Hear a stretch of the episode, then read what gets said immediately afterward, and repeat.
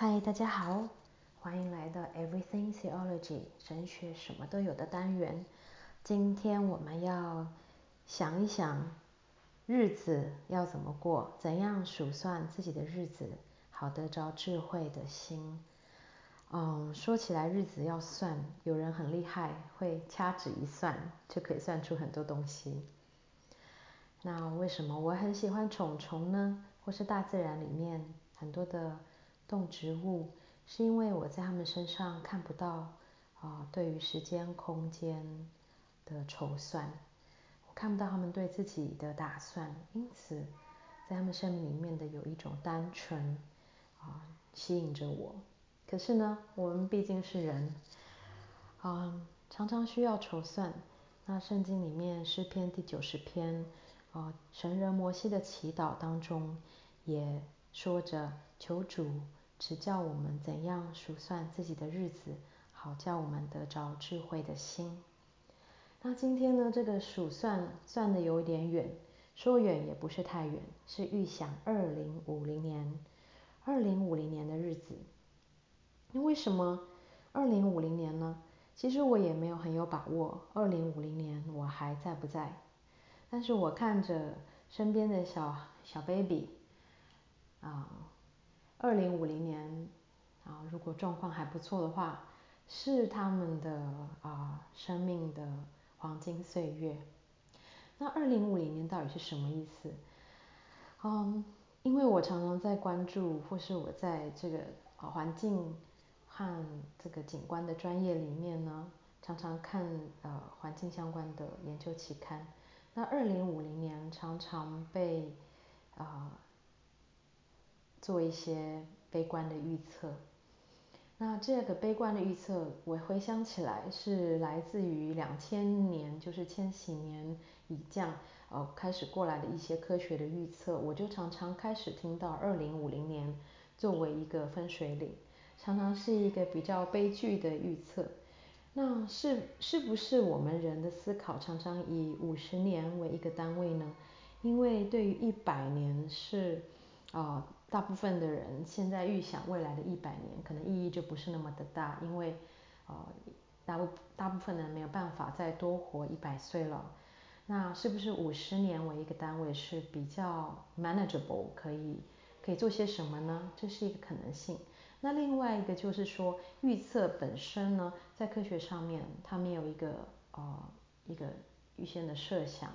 时间的长短，它是很客观的，就是去跑一些模型，去算一些啊、用一些算式去跑，跑出来就刚好是二零五零年，就是很多的嗯生态上面的悲剧的状况可能会发生，是比较带来警讯的。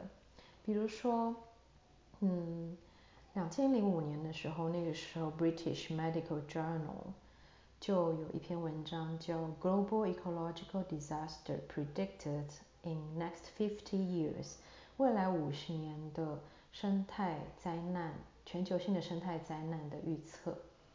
那这边呢，他们提到说，呃，联合国的报告就是在那个时候，一千三百位科学家从九十五个国家里面啊、共同的发表的一个报告呢。是针对于这个 Millennium 的 Ecosystem Assessment Synthesis Report。那这个这个报告里面呢，它对于二零五零年的预测，包括了二十四种的生态服务 Ecological Services，当中有百分之六十的劣化以上的劣化，就包括了伐木，包括了新鲜的空气、新鲜的水。在二零五零年都是状况不好的。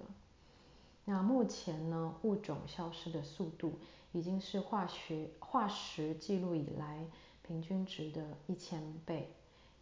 物种物种消失哦，那未来五十年，也就是二零五零年的时候，会再多十倍。啊，并且由于由于农业使用土地过分的堆积营养物质，嗯，我们的土地。基本上就是一个劣化、恶化的状态，或是毒毒性的累积。那生物多样性大量的少消失，渔产渔业的崩溃，如北海的鳕鱼，或者是呃大量增长海洋藻类，创造出海洋的无氧环境，以及疾病的大发生等等。那这个是呃二零零五年那个时候，Millennium 这个针对千禧年以降对于未来五十年的一个科学家的一个对于全球性的一个预测和描述。那我们看看这过了二十年以来啊，嗯，二零二一年啊，就是才一个礼拜前一月份的一篇 paper 发表在 Frontiers in Conservation Science，呃，这些学者他们检讨了一百五十个的啊科学研究，他们发现，嗯，生物多样性。还有是降是降低的，并且未来呢，呃，物种的大灭绝也是会发生。那气候的各样的灾变，其实我们也现在也有经历了一些。还有 planetary toxification，就是整个全整颗地球的一个毒毒害。那这篇文章呢，叫做 Understanding the Challenges of Avoiding a Ghastly Future，呃，了解。哦，这个未来，这个很糟糕的、悲惨的未来，如何能够避免呢？那了解这个挑战有哪些？那这些科学家呢？他们说这篇文章可能不是那么的受欢迎，因为它透露出的可能是一个悲观的，或是一个嗯，就是一个坏消息了。那他们认为未来二零五零年呢？比我们现在所认知的都更危险，嗯，这些原因可能是其中有包括就是科学家们都太专精于自己的领域，那忽略了整个呃地球生态系统的复杂性，或是无法处理。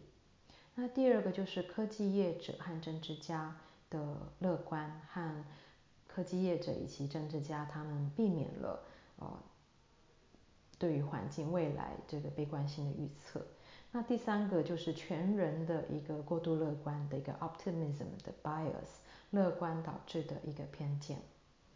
那这些科学家呢，他们认为在未来的呃人口的增长，比如说到预测到达一百亿人以上的人口增长，以及所带来的地对地球的消费，相对于地球自身的恢复和自身能力呢，从一一一九六零年代的百分之七十三，已经呃对对地球的消费和消耗呢，已经到了二零二一年、二零二零年的啊百分之一百七十，也就是过度消耗。那这当中呃呃这篇文章科学家也说，这是一个生态的庞氏骗局。庞氏骗局是一个经济理论。然后和这个曾经发生过的事情，那主要庞氏骗局是在讲呢，利用后期投资者的资金来向早期投资者支付利息，也就是一个挖东墙补西墙的概念。在生态上呢，也就是说，呃，用后代他们所拥有的资产来来呃支应现在或是之前的这个投资或是我们的消费。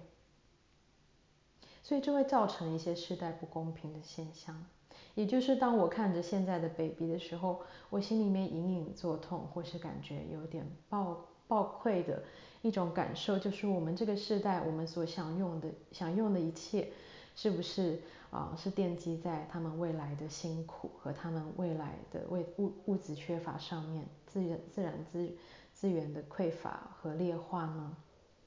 那这篇呃呃。二零二零年，二零二一年一月的这篇文章，它也说到了气候。我们现在呃，对于未来二零五二年之前到二零三零年呢，气气候上面温度会再增加一点五度 C。那即使呢，巴黎气候协定的所有的会员国，呃，他们所达呃所承诺的目标全部达成呢？在二一零零年的时候，地球的温度还是会增加二点六到三点一度 C，因此呢，这些科学家他们是用一个比较呃忧心的态度在警告着全人。在这篇文章当中呢，他们最后当然也是有提出积极的建议，就是如何能够避免这个灾难性的未来的到来呢？第一个呢，他们说，首先我们就要废除永续经济增长的这个目标，就是我们现在常常在比各个国家我们的经济增长的数值，那我们要废除这样的想法。那第二个就是，呃，通过用碳定价等方式，就是把碳排放从科学的数值转换成呃价金的方式来计算产品或是活动的真实成本。目前我们都我们所买卖的东西，我们参加的活动，我们所付的门票，可能都没有真实的反映出呃我们现在所买的这个东西或是参加的活动，它呃。它真正耗费的成本的环境成本是外部化的，我们需要把它啊、呃、真正反映在价钱上。那呃，他们也有科学家也说要必须要减少企业的垄断和操控政治的情况，以及一个比较特别的就是他说 empower women，就是要。对女性赋能、赋予能力，什么样的能力呢？是能够对于家庭计划能够有主主控权。哦，因此这个啊、这份报告呢，它啊、对于这个后世二零五零年提出一个比较悲观性的警告。什么是悲观啊？梁实秋有篇文章就叫悲观。他说啊，悲观其实是从坏的一面来观察一切的事物。悲观主义者无时不料想事物的恶化，唯其如此，所以他最积极的生活，换言之，最不为虚幻的希望所误引入歧途，最努力地设法来对付这丑恶的现实。叔本华说，幸福即是痛苦的避免。因此，积极的面来看待啊、悲观这件事情呢，就是悲观的人呢，其实就是在啊、积极的避免着痛苦，并且能够真正的得到幸福。因此，嗯，我们看这些文章，或是我老在听到二零五零年这些悲观的预测，其实正是在告诉我们什么是幸福，让我们想一想什么是幸福。比如说，一个二零二零年左右诞生的宝宝，嗯，他是未来人，相对于我，二零五零年可能垂垂老矣。那呃，二零二零年左右诞生的宝宝呢，他们在二零五零年呢是幸福的时候呀，是呃他们人生的光辉岁月。孔子说三十而立，也就是说在二零五零年呢，这个这些现在的宝宝他们会呃。站在二零五零年的阳光、空气、水，二零五零年的地球上。如果那个时候地球还还在，我们所想象的世界末日还没到来的话，嗯，那那时候的阳光、空气、水是什么？确实就是我们需要想一想的。我们回想，我们想象一个宝宝啊，他刚出生的时候，every day is a surprise，每一天他都有新的成长，新的事情的发生。每一天都是新的。一个宝宝，那他可能每一个月都在过生日。比如说有一些传统，四月啊、他就会流口水啦，然后嗯、呃，是四月嘛，然后每个月都有一些的特别的增长和他的这个 milestone，嗯，他的人生的里程碑。那后来呢，可能就是一岁一岁的来来。来关照，来庆祝。在三十岁之前呢，每一年可能都很很受注意。像一个小小女孩，比如说十六岁小女孩，十七岁和十八岁对对她来说就是一个啊、怦然心动的日子的到来，因为十八岁是长大了呀。那可是过了三十岁之后呢，可能每十年就有一个大思考，甚至每五年，因为这个数学。四舍五入的这个这个敬畏，所以会让人对每五年可能都有一个大的思考，或是有一个预测，或是有一个忧虑的产生。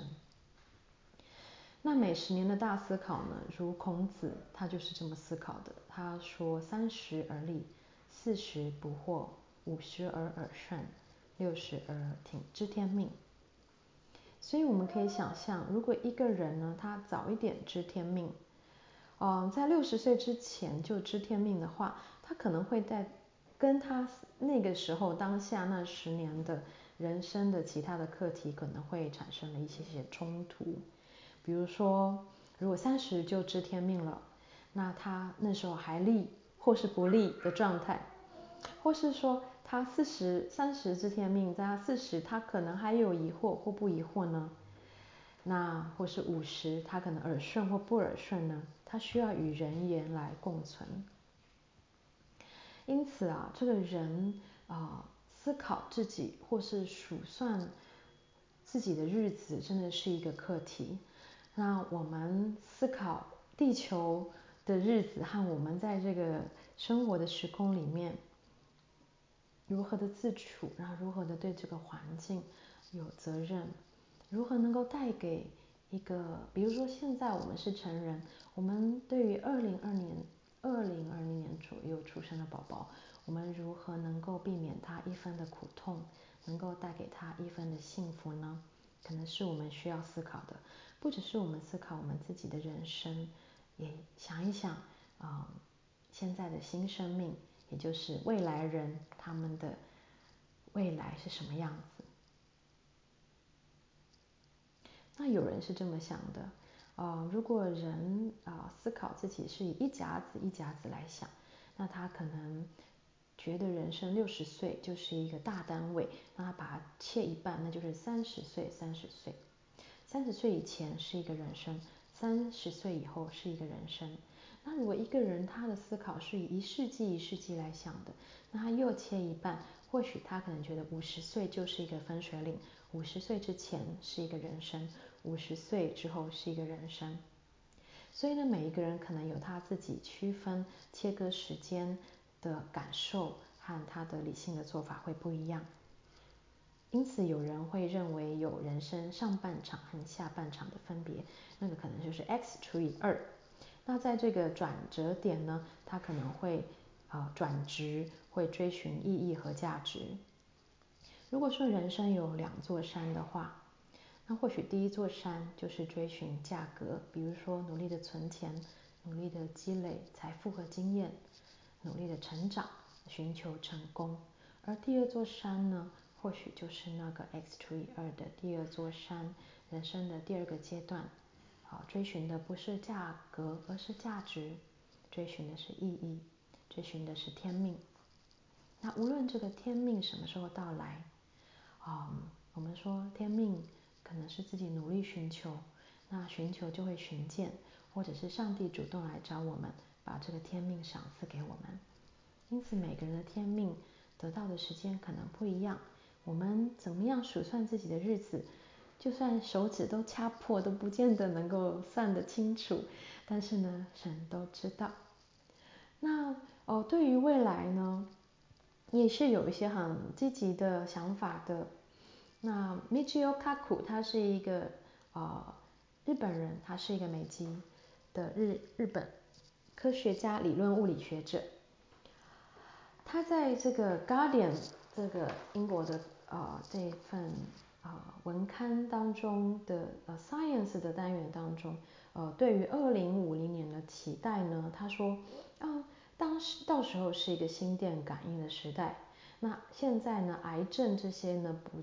到时候就不再是绝症了，并且到时候呢，有 smart toilet 智能的各种呃家用品，可能可以这从我们的尿液里面呢就可以检测到细胞基因或是呃酵素等重要的生物资讯，并且也能够侦测到只有几百个细胞大小的未来肿瘤的发生。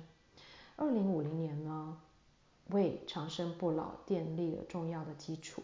Michio Kaku 他认为，可能二零五零年人还不是长生不老的，但是呢，那个时候的生命，哦，和那时候的老化都已经跟现在不一样了，可能是更为能够掌握的。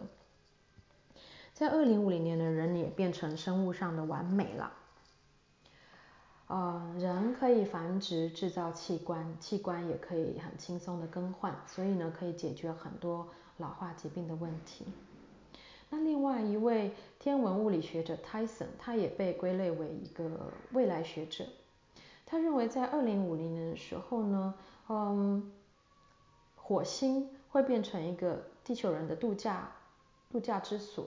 所在哦，所以因为呢，在火星上呢，人可以制造土壤，可以制造氧气，所以我们现在想象的辛苦的太空人，还有呃，非得受很精密的科学训练的太空人才能上火星，在二零五零年的未来呢，可能是长明就可以哦，当然可能是需要有钱或者是怎么样的，不知道怎么样可以去到火星上去度假呢？那嗯。到时候，二零五零年呢，地球的首富或是最有钱的人呢，将会是以探勘宇宙的元素和宇宙中的微量元素与水资源来作为他们的资产的来源。并且呢，这些地球的富人呢，他们能够有效的运输供应全地的需要，因此他是乐观的认为，到时候我们现在所想象的为了水资源而战争，呃，为了这个稀珍稀资源而产生的这些人类之间的冲突，他认为是不会发生的，因为他认为到时候这些资源呢是很丰沛的，呃，能够从宇宙当中来取得，并且能够有效的运输和供应给有需要的地方。二零五零年，他也认为啊，那个实力不在于硬体，而在软体 （soft power）。他说，现在的 Uber 我们就已经知道，重要重点是这个是这个太空 GPS 的卫星资讯和导航。所以未来呢，这个很重要的是宇宙空域里面的 soft power 软实力。哦，因此呢，他乐观预期战争减少，经济富足。人呢会 live longer and happier，这个活得久一点，并且更快乐呢，就会在二零五零年成为人类一个很尊贵的人生的目标。那呃，另外一位 futurist 未来未来学者 Face Popcorn，他认为所有的科幻都变成科学，就是“幻”这个字呢，因为已经不是幻想了，所以是实际的科学。他认为怀孕在二零五零年变成过时的，因为人可以在鱼缸里面孕育 baby，而且怀孕呢也跟性和性别无关了。那人会变聪明呢？有聪明药可以吃，而且用 AI 就可以来帮助人变聪明。可是呢，人将区分成能够和不能够拥有这些资源。所以我们可以想象啊。有钱人啦，嗯，就可以取得聪明药，或是拥有更好的 AI，那他们也可以让他们的后代的基因可以有更好的发展等等，这是我们目前的想象，未来如何呢？还不清楚。那另外一位 Amin Salman，他也是有类似的预测，他说二零五零年呢，财富不均会维持，因此人会区分成能够和不能够拥有呃这些高科技的财富。的资源，那并且人呢，因为会倾向高估短期的科技效益，会低估呢这些科技的长期影响，所以呢，因此他觉得啊、或许没有那么那么那么的乐观哦。啊，想到这些二零五零年的个悲观和乐观呢，我们也不用急着想想自己是悲观还是乐观的人。那刚才梁实秋说的悲观是从坏的一面来观察，那乐观或者就是从好的一面来观察事物。那我们看一下诗篇九十篇神人摩西的祈祷。摩西被预测是西元前几千年古埃及的王子，他是犹太人。可是呢，这篇祈祷祷文呢，在呃这个经文撰写的考据上呢，它是呃有。历世历代的智慧隐含在其中。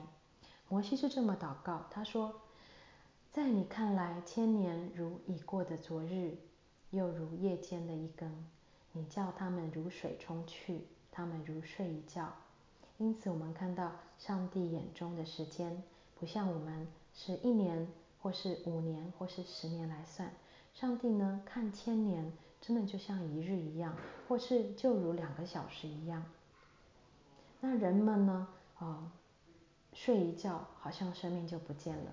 但早晨呢，他们如生长的草，可能又复苏了。我们因你的怒气而消灭，因你的愤怒而惊惶。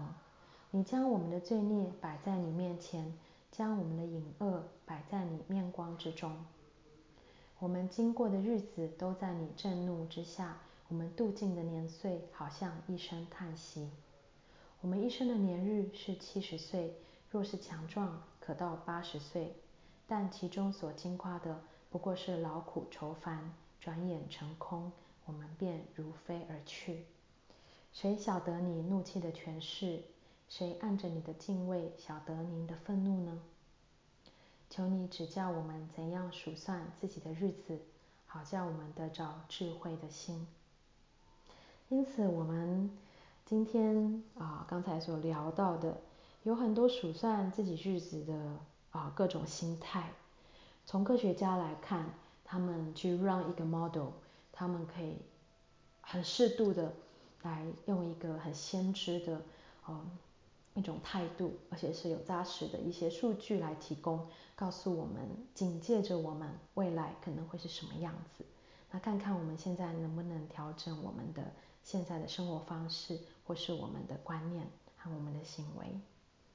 那古代的圣经里面的诗也是这样，他诗人一定是觉得自己对于生命有很多无法掌握，他不知道怎么数算自己的日子，因此他求上帝。来给他这样的智慧。或许未来二零五零年有一天，我在幻想女儿带着男朋友回家。嗯，首先我觉得男朋友气色红润，我发现他心情好的时候呢，眼睛会发出一些电光。哦，我才发现原来这是个机器人男友啊。OK，或许这是二零五零年会发生的事情。然后女儿说：“妈，我们明天要出去玩。”我说：“哪？哦，去哪？”火星哦，OK，然后我就说，要记得开启心灵感应模式哦。